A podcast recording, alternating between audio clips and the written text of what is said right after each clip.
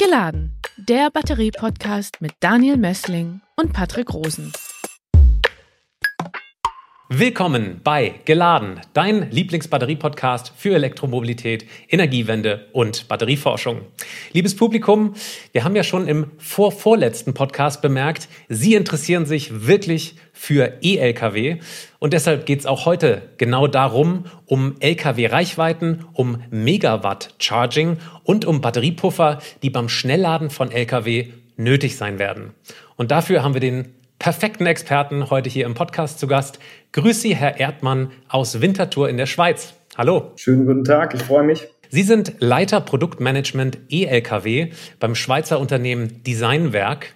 Designwerk entwickelt und fertigt elektrische Lkw mit Hochvoltsystemen sowie mobile und stationäre Schnellladegeräte. Sie stellen elektrische Spezialfahrzeuge wie Geländefahrzeuge, Lastkraftwagen für Kanalreinigung, Müllfahrzeuge, Tanklaster sowie Fahrzeuge für Steinbrüche und Minen her.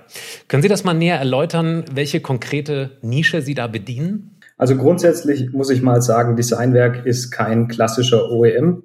Äh, das wäre viel zu kurz gegriffen. Wir haben drei Standbeine. Wir haben die E-Lkw, die sind recht, recht neu. 2017, 2018 haben wir da die ersten Fahrzeuge gemacht und seitdem ein eklatantes Wachstum gesehen.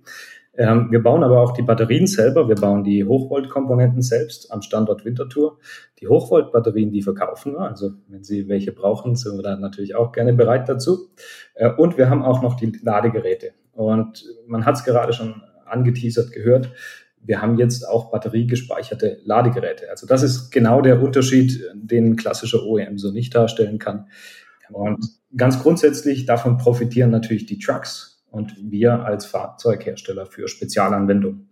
Also wir werden ganz klar nicht mit Volvo, Mercedes und Co. Äh, im Fernverkehr uns betätigen. Das würde keinen Sinn machen, sondern wir machen all diese Fahrzeuge, die schwierig vom Band laufen, die zu komplex sind, zu schwierig, zu viel Batteriekapazität drinne haben, als dass die sinnvoll vom Band abgedeckt werden können. Und das sind eben die Nischenfahrzeuge und das geht, kannst schon mal anteasern, bis zu elektrischen Schneepflügen. Genau, wir haben uns eben im Vorgespräch schon darüber unterhalten.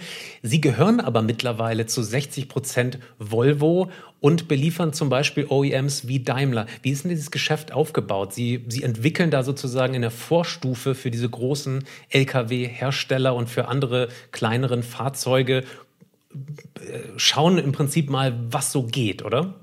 Genau, also ich habe, man kann ganz grundsätzlich sagen, unser Kerngeschäft ist es, die Grenzen des Machbaren zu verschieben.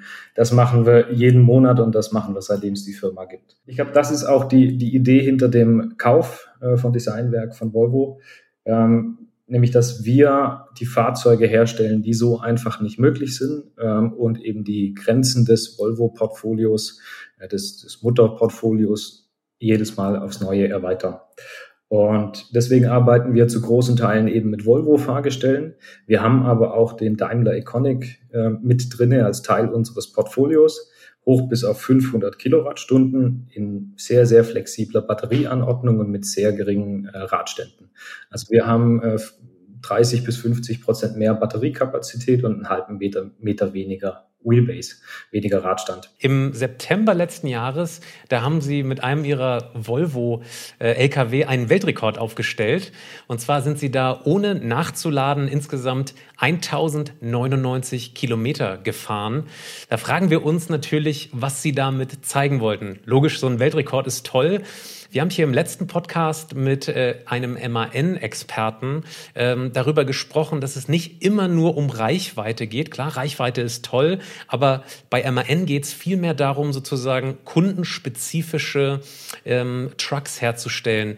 Ähm, jetzt ist immer die Frage, ähm, klar, Reichweiten gehen natürlich wahrscheinlich noch viel, viel mehr, aber wenn diese Lkw dann bepackt sind mit Batterien, ähm, dann ist ja auch keinem geholfen. Man braucht ja auch Nutzladefläche. Insofern nochmal die Frage, Weltrekord toll, herzlichen Glückwunsch, aber was wollten Sie damit eigentlich aussagen? Also erstmal muss ich sagen, der Weltrekord hat noch mit 680 Kilowattstunden stattgefunden. Mittlerweile sind wir bei 1000 Kilowattstunden auf demselben Bauraum, wohlgemerkt, mit demselben Gewicht. Das heißt, mittlerweile würden wir wahrscheinlich eher 1500 Kilometer weit fahren. Das müssen wir vielleicht nochmal auf die Agenda setzen. Da hat sich einiges getan und ich glaube, das ist auch die Idee dahinter, zu zeigen, dass batterieelektrische Mobilität eben nicht nur für den regionalen Verteilverkehr geeignet ist, so wie bis vor wenigen Jahren noch die komplette Branche gedacht hat.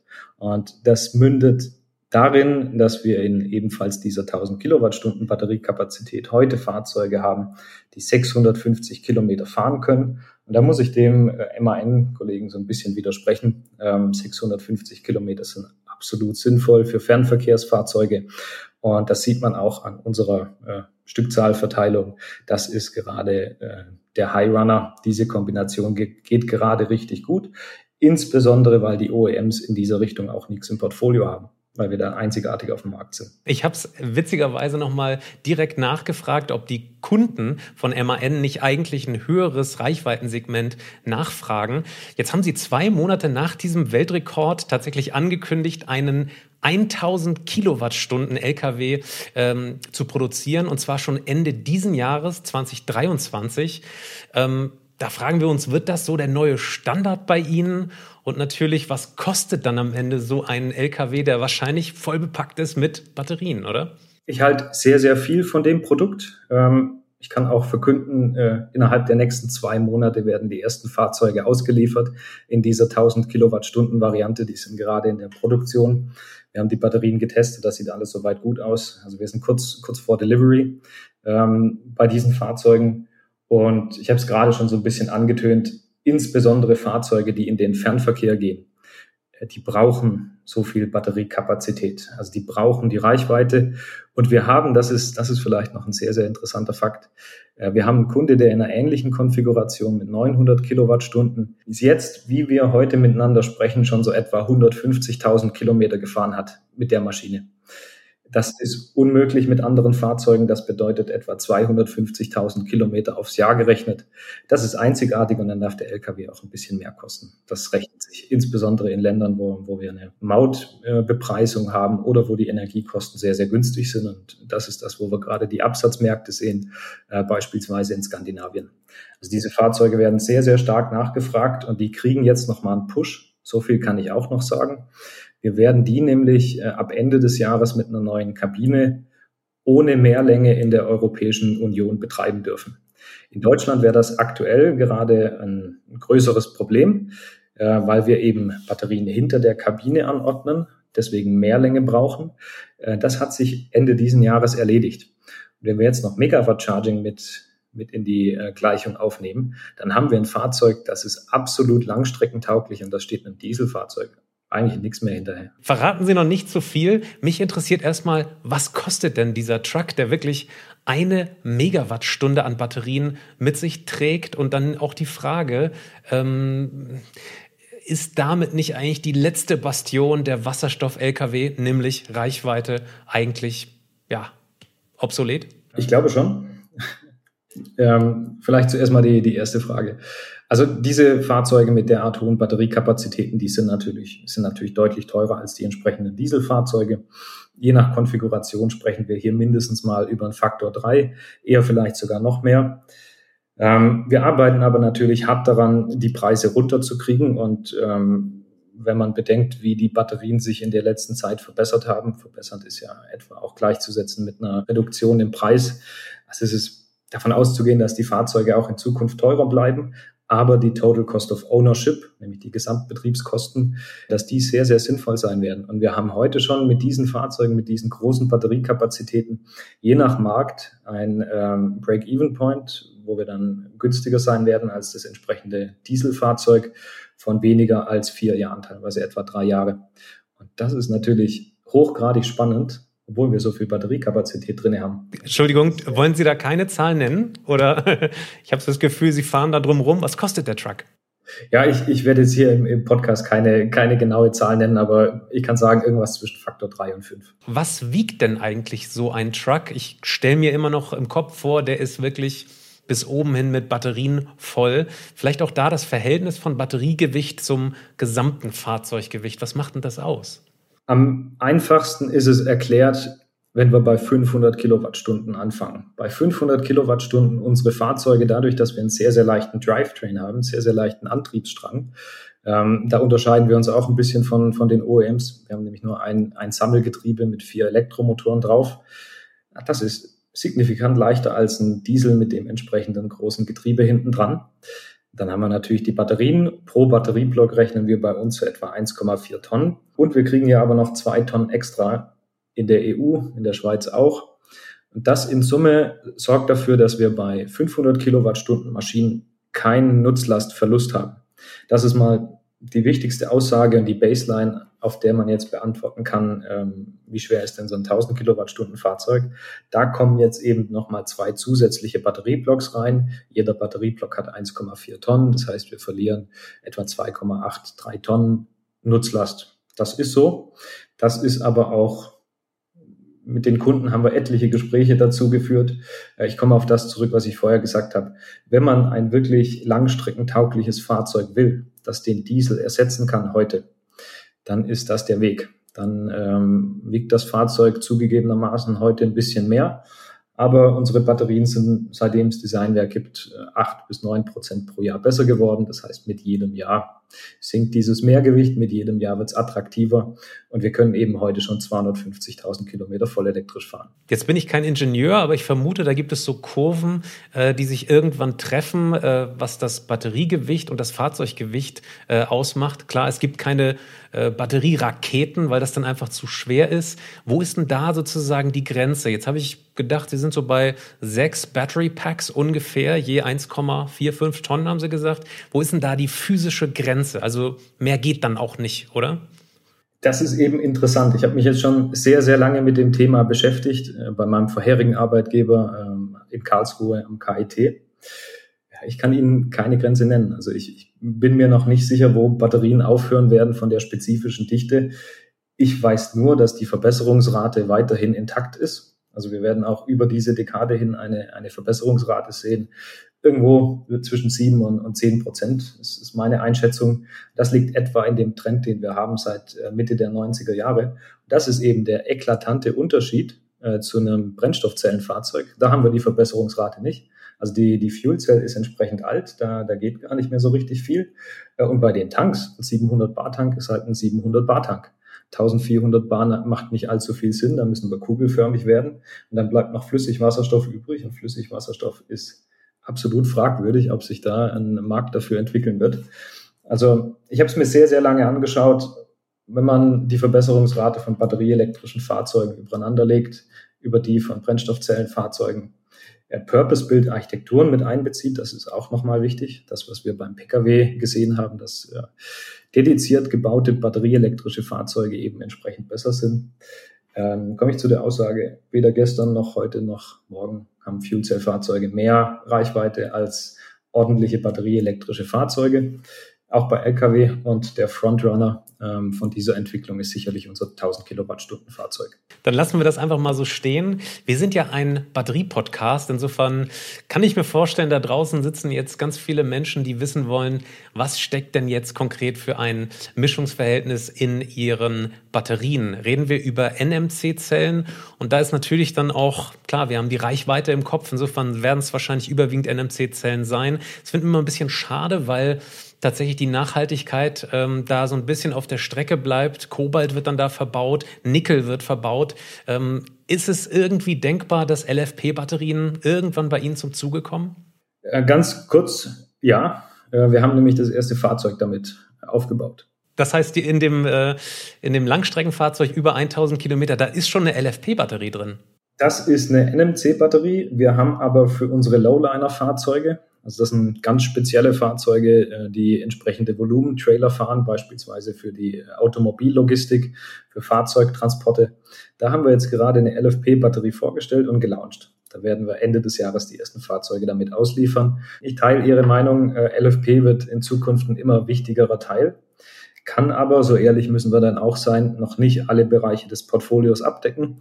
Deswegen sind wir überzeugt, es wird eine Dualstrategie geben. Für manche Fahrzeuge macht LFP mehr Sinn, mit der geringeren Energiedichte, mit der äh, höheren Lebensdauer. Für manche Fahrzeuge macht NMC Sinn. Und das Interessante und Schöne ist, dadurch, dass wir die Batterien selber produzieren und die Strategie selber in der Hand haben, können wir entsprechend damit spielen. Also ich möchte ein Beispiel geben. Wir diskutieren gerade über ähm, Mining-Anwendungen untertags. Da würde ich jetzt mal LFP einsetzen. Äh, es ist einfach ein, ein geringeres Risikopotenzial untertags. Und das können wir natürlich machen. Wir haben die Freiheit. Deswegen, wir fahren eine Dualstrategie mit LFP und äh, NMC.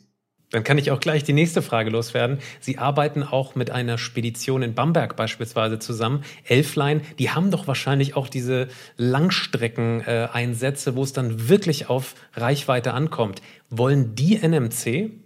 Ja, also das ist, das ist unterschiedlich. Wir machen eine, eine kundenspezifische ähm, Bewertung wie viel Kilometer fahren die Fahrzeuge, wie viel Reichweite fahren die Fahrzeuge und äh, je nachdem, was da, was ist die, was ist die Nutzlastanforderung, je nachdem setzen wir dann die entsprechend richtige Batterie auf das richtige Fahrzeug. Ganz grundsätzlich lässt sich sagen, alle sind natürlich an, an Schnellladen interessiert und äh, da muss ich auch sagen, all unsere Fahrzeuge sind heute schon dazu in der Lage, mit 370 kW zu laden und wir befinden uns aktuell noch auf einer 400 Volt Architektur. Mit der 800 Volt Architektur geht da noch deutlich mehr. Warum frage ich das so spezifisch mit dieser Spedition? Weil ich ein bisschen vermute, dass äh, natürlich alle gleich sagen, ja, Reichweite, Reichweite, aber in dem Moment, wo dann NMC deutlich teurer ist als LFP, dann wollen sie vielleicht doch nicht mehr alle nur Reichweite und bewegen sich da auch so ein bisschen darin, ähm, sozusagen den täglichen Ablauf, das Laden dieser Lkw vielleicht auch ein bisschen neu zu planen und sich da auch ein bisschen zu bewegen. Jetzt kommen wir mal zum Thema Laden oder Schnellladen von Lkw. Vielleicht Malen Sie dazu so ein bisschen mal ein Bild, wo Trucks und Lkw in Zukunft denn unbedingt, unbedingt schnell geladen werden müssen? Wir wissen ja aus den vergangenen Podcasts, dass das zum Teil sehr, sehr kompliziert sein kann. Da müssen Batterien gekühlt werden, da muss auch die Ladesäule vielleicht gekühlt werden. Äh, hohe Ströme sind da vorhanden, es gibt Netzprobleme, viel Kupfer wird da verbaut. Also Hand aufs Herz, wo brauchen wir denn wirklich diese Schnelllader am dringendsten? Dazu gehört aber auch zu sagen, dass die Schnellladeinfrastruktur in Europa, es gibt eine, eine, schöne Studie von PwC dazu, äh, die ist vergleichsweise günstig. Also wenn wir überlegen, was wir gerade sonst noch erkunden auf Bundesebene, sei es Wasserstoff oder Oberleitung oder sonstige Systeme, das ist alles viel, viel teurer und mit viel, viel teurer, da meine ich teilweise Faktor 10, Faktor 20 zur Ladeinfrastruktur. Also ja, das ist ein Aufwand, den muss man tätigen, aber man muss es auch realistisch sehen, der Aufwand für die Schnellladeinfrastruktur, der ist wahrscheinlich sogar günstiger wie das, was wir gerade für fossile Rohstoffe, Brennstoffe pro Jahr subventionieren. Also es ist auf jeden Fall machbar, was nicht heißt, dass es keine Challenge ist. Und ich denke, dass, dass es sich flächendeckend durchsetzt, ähm, werden wir zuerst mit dem Fernverkehr äh, beginnen müssen. Da sehen wir auch die EU, die hier die, die scharfen Grenzen äh, anstrebt in der Vektorgesetzgebung. Da gibt's aber auch positive Nachrichten, nämlich wenn man sich die Verkehrstrassen und die Energieströme in Europa anschaut, gibt's da sehr, sehr gute Überschneidungen. Also da, wo viel Strom verfügbar ist, fährt an manchen Punkten eben auch viel Verkehr. Und das wären mal primär die Stellen, die wir mit Megawatt-Charging-Stationen ausstatten müssen. Da gab es am, am, KIT, am Fraunhofer, gab es da auch eine, eine, sehr, sehr gute Aus, Ausarbeitung dazu. Da ist, da ist Licht am Ende des Tunnels. Also das, das wird als erstes passieren und das wird auch sehr, sehr schnell passieren, weil der Druck von den Spediteuren da sein wird. Ja, mittlerweile jede Studie jede hochkarätige Studie, die rauskommt, ist sich einig, ein batterieelektrischer Truck wird günstiger sein als ein Dieseltruck im Laufe der Dekade. Da wird es einen Marktdruck geben. Und dann, schätze ich, werden zuerst die Stationen ausgebaut, wo Energie im Überschuss verfügbar ist, wo es dann auch einfacher geht. Und überall da, wo vielleicht die Energie ein bisschen, die Energiezufuhr ein bisschen limitierter ist, ähm, packen wir Batterien dahinter und da haben wir mittlerweile auch ein ganz gutes Angebot im Portfolio. Ja, dann führen Sie das doch gerne mal aus. Sie ähm, produzieren ja diese Megawatt äh, Ladestationen, die ein Batteriepuffer sind letzten Endes an der Stelle, wo dann die LKWs äh, laden, in Klammern schnell laden können. Ähm, ja, dieser neue Ladestandard, der wird sich wahrscheinlich äh, relativ schnell durchsetzen. Der ist auch bei Ihren LKWs jetzt schon verbaut.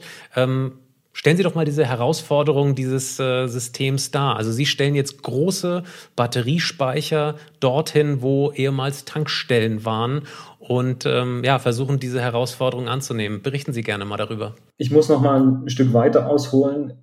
wir werden diese Batteriespeicher mit Second Life Batterien betreiben. Das ist nämlich das eigentlich Geniale daran. Also wir hatten vorher über die, die Umweltauswirkungen gesprochen. Es macht natürlich absolut Sinn, diese Batterien so lange wie möglich im Einsatz zu behalten. Und das ist, das ist unser Beitrag dazu. Ähm, der Megawatt-Charger, der wird dazu tauglich sein, ähm, die Altbatterien von den Fahrzeugen zu verwenden. Wir haben aktuell nur das Problem, wir haben noch keine Altbatterien, weil die Batterien immer noch so gut halten. Das ist aber eher ein Luxusproblem. Ähm, ja, das wird sich mit der Zeit äh, lösen.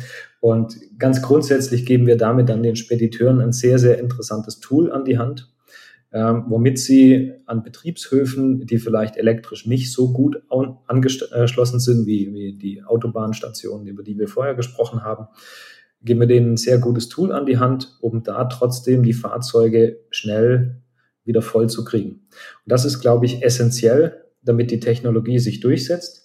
Und das ist auch gar nicht unbedingt nur im Fernverkehr spannend, sondern das geht noch viel weiter bis zu Spezialfahrzeugen. Ich darf jetzt hier heute zum ersten Mal erzählen, wir haben vor äh, etwa drei Wochen einen Schneepflug projektiert, ähm, ebenfalls mit sehr, sehr großer Batteriekapazität und Megawatt-Charging-Fähigkeit. Und da passiert genau das. Der, der Betriebshof ist eben nur einigermaßen stark ausgestattet mit einer, mit einer äh, Stromanschluss. Wir, wir nehmen den Megawatt-Charger um das Netz zu puffern, das Netz nicht in die Knie zu zwingen, wenn das Fahrzeug dann trotzdem mit 900 bis 1200 kW lädt. Und im Fall vom Schneepflug bedeutet das, wir können einen 24-7-Betrieb darstellen. Das Fahrzeug ist innerhalb von 20, 25 Minuten wieder voll.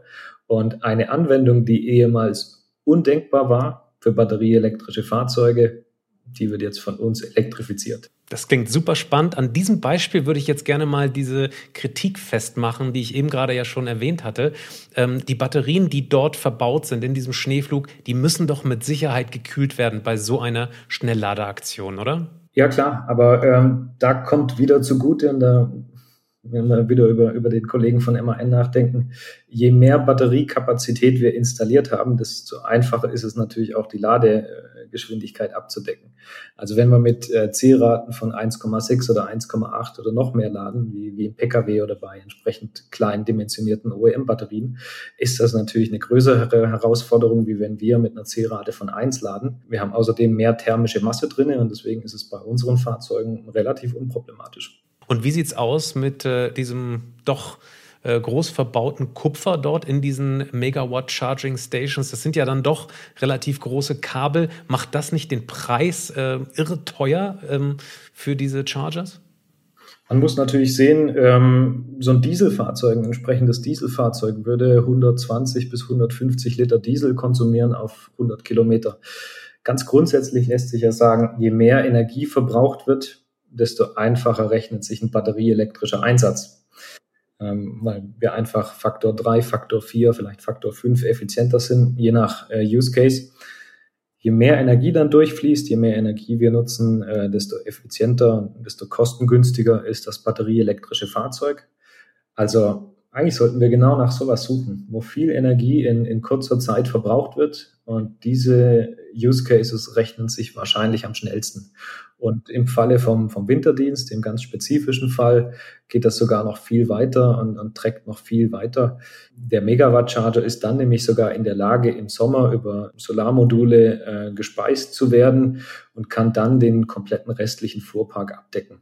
Also egal welches Fahrzeug, äh, normaler Pkw, kleinen LKWs, vielleicht später auch mal ein Unimog, wenn es das mal elektrisch gibt. All das könnte mit dem Megawatt Charger komplett regenerativ abgedeckt werden im Sommer. Und dadurch rechnet sich es natürlich auch nochmal ganz anders. Von der CO2-Ersparnis muss ich gar nicht erst anfangen. Fast alle Fahrzeuge, die ich in der Cradle-to-Grave-Analyse durchgerechnet habe, also von Produktion bis Überbetrieb bis Recycling, ähm, wir sehen mindestens 60 Prozent, eher sogar 80 Prozent Ersparnis, je nach Land. Wir haben hier in diesem Podcast auch über stationäre Batterien gesprochen, bis hin zu Vehicle to Grid mit Markus Fendt von Mobility House. Ich wette, Sie haben auch darüber nachgedacht, diese Megawatt-Chargers dann auch dem Netz zur Verfügung zu stellen, sozusagen nebenbei auch noch ein bisschen Geld zu verdienen. Ist das ein Thema bei Ihnen? Genau, das ist ein Thema, das ist dann die nächste Ausbaustufe. Also das haben wir schon auf der Roadmap. Äh, das wird jetzt nicht für den Start kommen. Für den Start entnehmen wir einfach die, die Energie und, und planen es entsprechend. Äh, das ist aber sicherlich ein Thema und das ist der nächste sinnvolle Schritt, auf jeden Fall.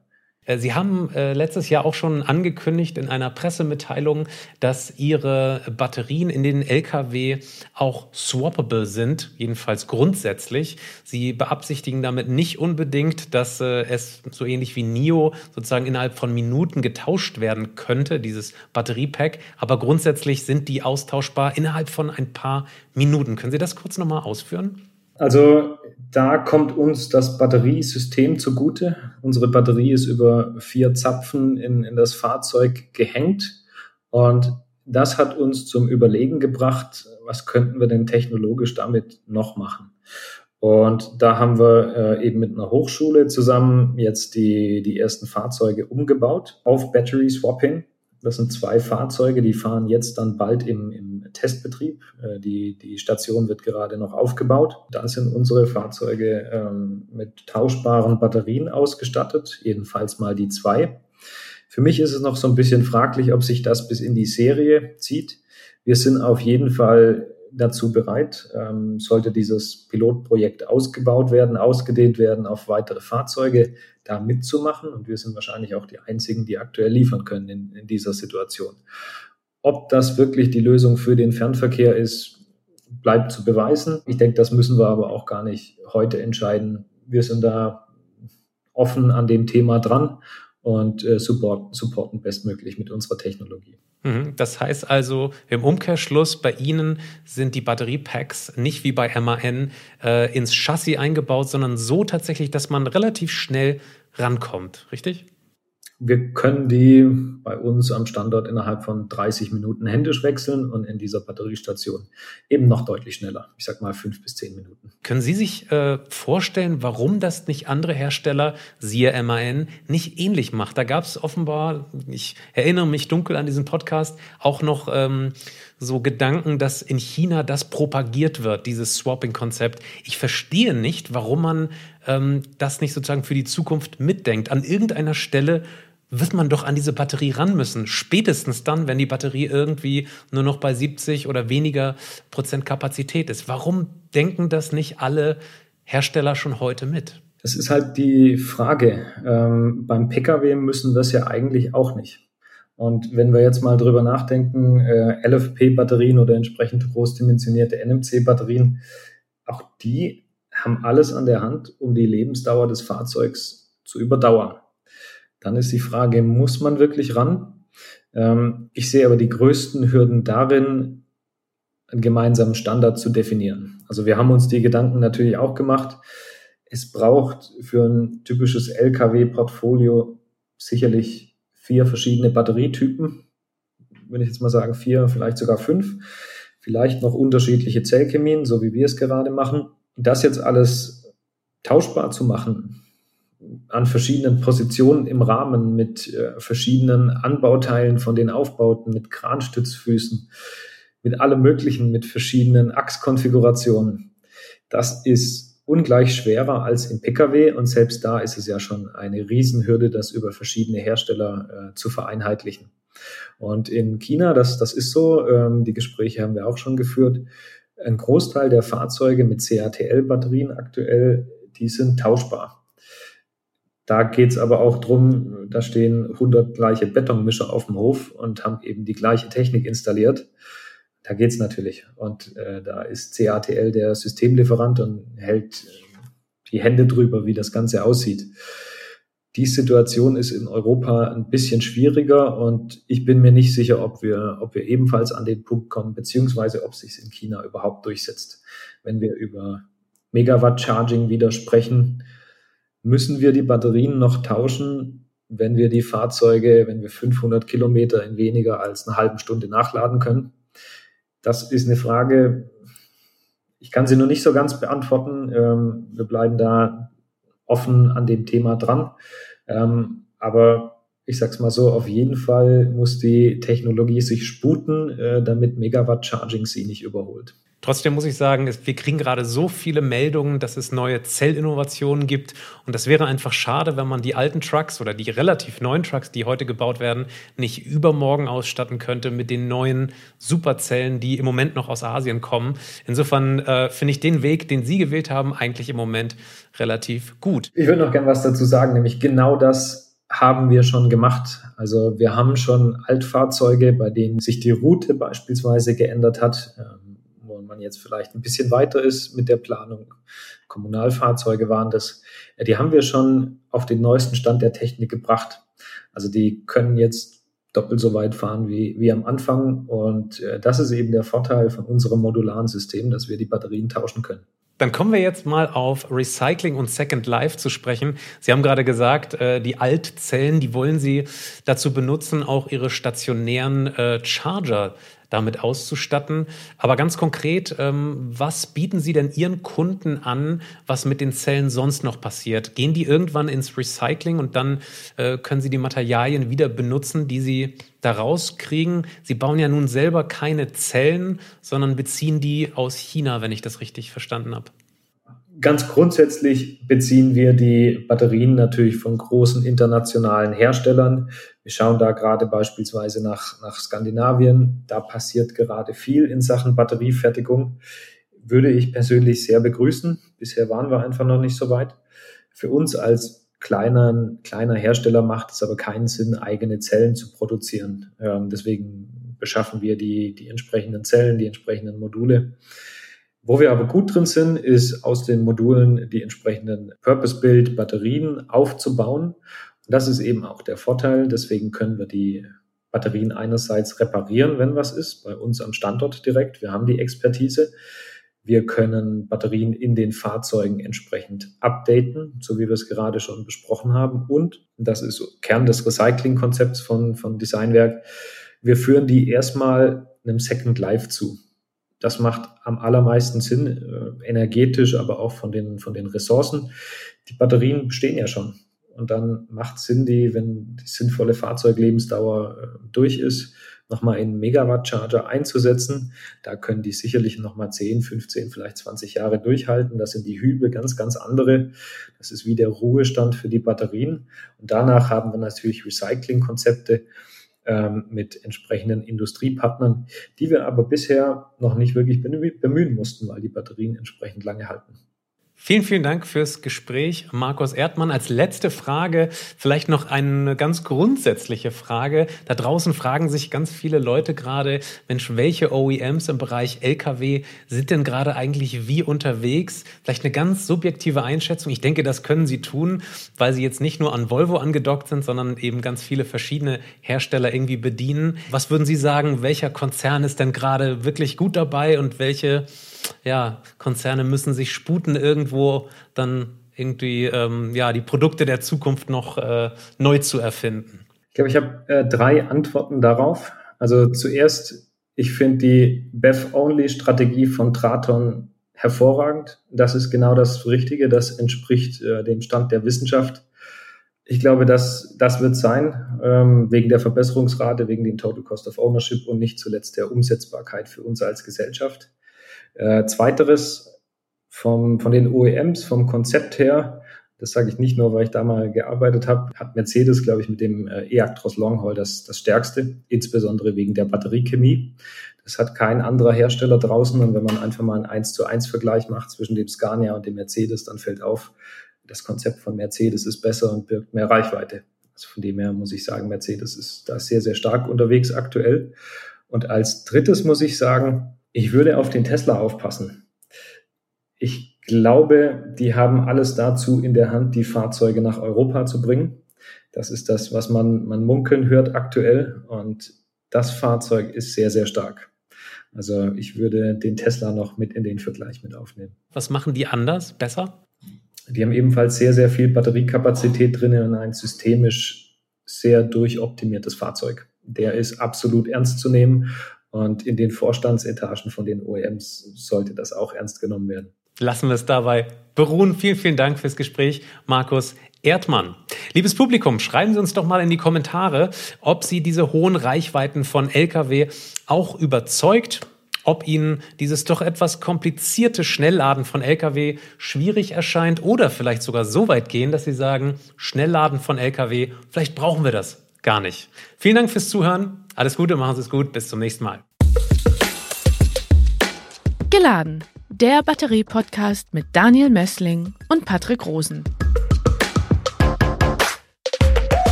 Dieser Podcast wird produziert vom Helmholtz-Institut Ulm, dem Exzellenzcluster Polis und Celeste, dem Center for Electrochemical Energy Storage Ulm und Karlsruhe, einer Forschungsplattform des Karlsruher Instituts für Technologie und der Universität Ulm. Außerdem unterstützen diesen Podcast das Zentrum für Sonnenenergie und Wasserstoffforschung Baden-Württemberg und das Deutsche Zentrum für Luft- und Raumfahrt.